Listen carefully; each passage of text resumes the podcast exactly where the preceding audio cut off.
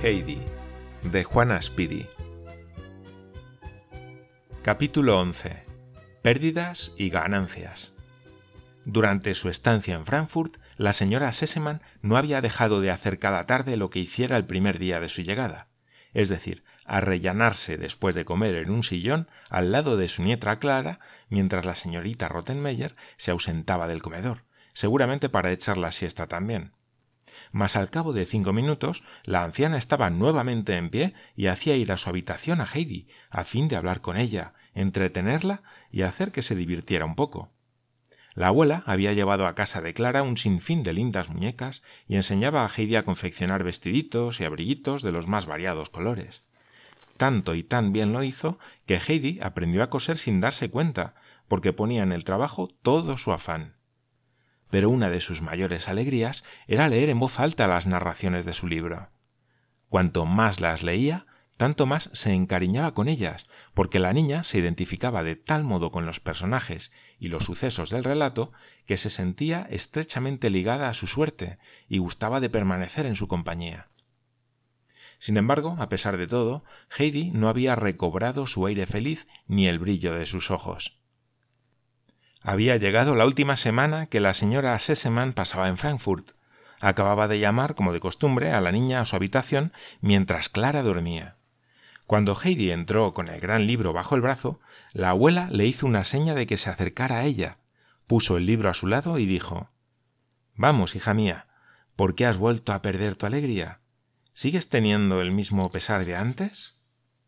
Sí, respondió Heidi. ¿Y has contado tu penas a Dios nuestro Señor? ¿Sí? ¿Y sigues rogándole todos los días que remedie tu mal y que te haga otra vez feliz? No, ya no le digo nada. ¿Qué dices, Heidi? ¿Por qué no ruegas ya a Dios? Porque de nada me sirve. Dios no me ha escuchado. Y es natural, continuó la pequeña con cierta agitación, que no pueda prestar atención a todo lo que la gente le dice cuando hay tantos aquí en Frankfurt que se dirigen todos a la vez a él. Estoy segura de que nunca ha oído mis súplicas. ¿Cómo es que lo sabes con tanta seguridad, Heidi? Yo he suplicado a Dios la misma cosa durante varias semanas, y Él no ha hecho lo que yo le pedía. Pero, hija mía, las cosas no suceden como tú te imaginas. Compréndelo bien. Dios es nuestro Padre, y Él sabe siempre lo que nos conviene mientras que nosotros no podemos saberlo. Y si le pedimos algo que nos pueda ser nocivo, no nos lo concede, pero en cambio, si continuamos dirigiéndonos a Él, nos envía algo mucho mejor. Lo esencial es no perder la confianza en Él y suplicarle de todo corazón. Lo que tú le habrás pedido seguramente no será bueno para ti, en este momento por lo menos. Pero ten por seguro que Dios ha oído tu voz. Él puede ver y escuchar a todos los hombres de la tierra a la vez, porque Él no es un hombre, sino divino y omnipotente y como sabe muy bien lo que te conviene, seguramente se habrá dicho Sí, Heidi tendrá algún día lo que pide, pero cuando haya llegado el momento, y entonces será verdaderamente feliz. Porque si ahora logra lo que pide y luego viera que ha sido mucho más feliz si yo no hubiese accedido a sus deseos, llorará y dirá Ojalá Dios no me hubiese concedido lo que yo pedía. Esto no es tan bueno para mí como yo me figuraba. Y ahora resulta que mientras Él desde arriba te mira para ver si tienes confianza en Él y si sigues rogándole todos los días cuando alguna cosa te apena, tú te has alejado de Él, tú has dejado de decir tus oraciones y te has olvidado completamente de Él. Pero has de saber que cuando uno de nosotros se porta de esta manera y Dios ya no oye su voz, también Dios le olvida y le deja que haga lo que quiera.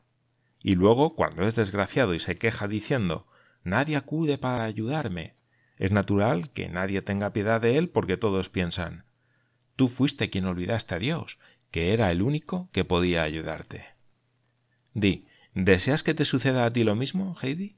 ¿O quieres volver a Dios, pedirle perdón y contarle luego todos los días tus penas, tener confianza en su sabiduría y creer que Él lo arreglará todo para que tú puedas alegrarte de nuevo? Heidi había escuchado con mucha atención. Cada una de las palabras de la anciana le llegó al corazón, porque tenía en ella una fe sin límites. Ahora mismo voy a pedir perdón a Dios y nunca más le olvidaré, dijo la niña, llena de arrepentimiento. Así me gusta, hija mía, y ten la seguridad de que Él te ayudará cuando haya llegado el momento. Heidi salió inmediatamente de la habitación de la abuela y se dirigió a la suya para rogar de todo corazón a Dios, pidiéndole perdón y que no la olvidara nunca, sino que velara por ella desde el cielo.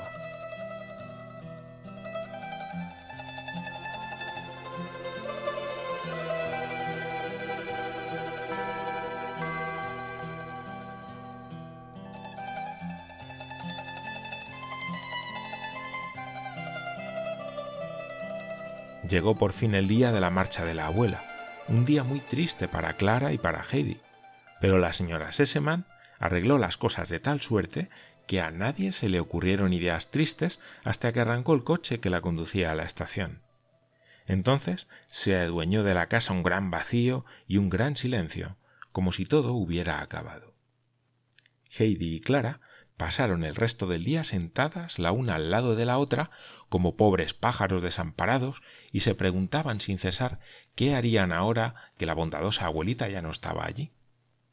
Al día siguiente, después de las lecciones, Heidi se dirigió a Clara con el gran libro bajo el brazo y le dijo De ahora en adelante, si tú quieres, Clara, yo te leeré todos los días estos hermosos cuentos.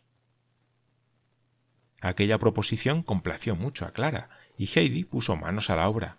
Mas poco a poco dejó la lectura, porque apenas había comenzado la narración en la que se trataba de una abuela que se moría, la pequeña exclamó de pronto estallando en sollozos. Oh. ahora la abuelita se ha muerto. Todo lo que Heidi leía tenía para la niña tanta realidad que en aquella ocasión se imaginó que la abuela de los Alpes estaba muerta, y no cesaba de llorar y repetir la abuelita se ha muerto y ya no podré ir a verla para llevarle ni un solo panecillo.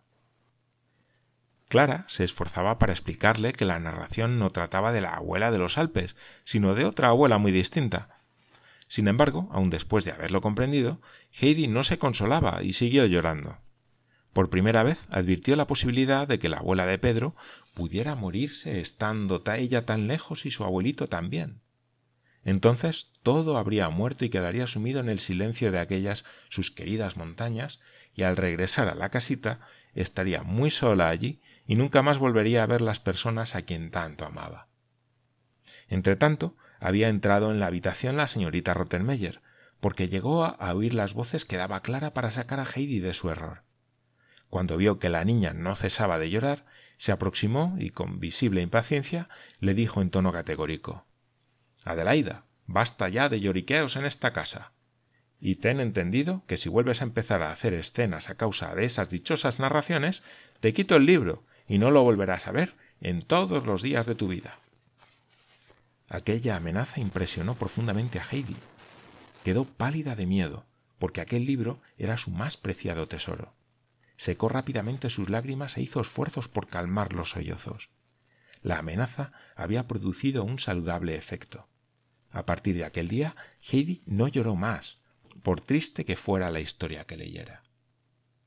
Para dominar sus emociones y no prorrumpir en sollozos, veíase con frecuencia obligada a hacer grandes esfuerzos y un día Clara, muy asombrada, le dijo Heidi, ¿qué muecas estás haciendo? Jamás vi cosa parecida. Pero las muecas no producían ruido.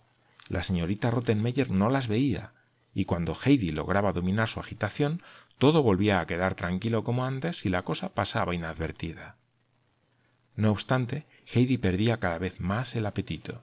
Estaba tan delgada y pálida que Sebastián, al verla así y que en las comidas rechazaba siempre los bocados más apetitosos, trataba de animarla frecuentemente, diciendo muy bajito, para que nadie se enterase, al ofrecerle un plato.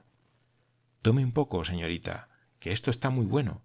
No basta una cucharada, tome algunas más pero los consejos paternales del buen criado de nada servían. Heidi casi no comía. Por las noches, apenas se hallaba acostada, acosábanle más fuerte que nunca los recuerdos de sus montañas y lloraba larga y silenciosamente para que nadie la oyera. Así transcurrió cierto tiempo. Heidi ya no sabía si estaban en invierno o en verano, porque las grandes fachadas de las casas que veía por las ventanas tenían siempre el mismo aspecto, y a la calle no salía más que cuando Clara se hallaba muy bien para poder dar un paseo en coche.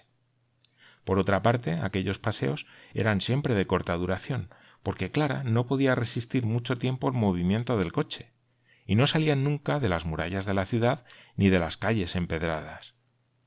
El coche frecuentaba las más hermosas vías de la ciudad, en las que había muchísima gente, pero no existían en ellas ni árboles, ni flores, ni abetos, ni montañas.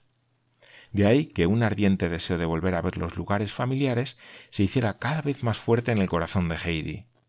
Sus deseos eran tan intensos que le bastaba oír el nombre de cualquiera de las cosas relacionadas con aquellos lugares amados para que se renovara con mayor intensidad el pesar que tenía por hallarse lejos de ellos. Transcurrió de aquel modo el otoño, luego el invierno, y pronto el sol volvía a lucir con su esplendor sobre las fachadas de las casas. Heidi, al observarlo, lo asociaba inmediatamente a sus recuerdos de las montañas. Aquella era la época en que Pedro volvía a subir a los campos de pastos con las cabras, aquellos campos donde las flores brillaban con sus suaves colores bajo los rayos del sol, y donde todas las tardes, al desaparecer el astro rey, se inundaban las cimas de las montañas en una aureola de fuego. Heidi se ocultaba en un rincón de su cuarto, escondía su rostro entre las manos para no ver resplandecer el sol en los muros de la casa vecina, y hasta que Clara reclamaba su presencia, permanecía así, sin moverse, luchando silenciosamente contra la añoranza que le desgarraba el corazón.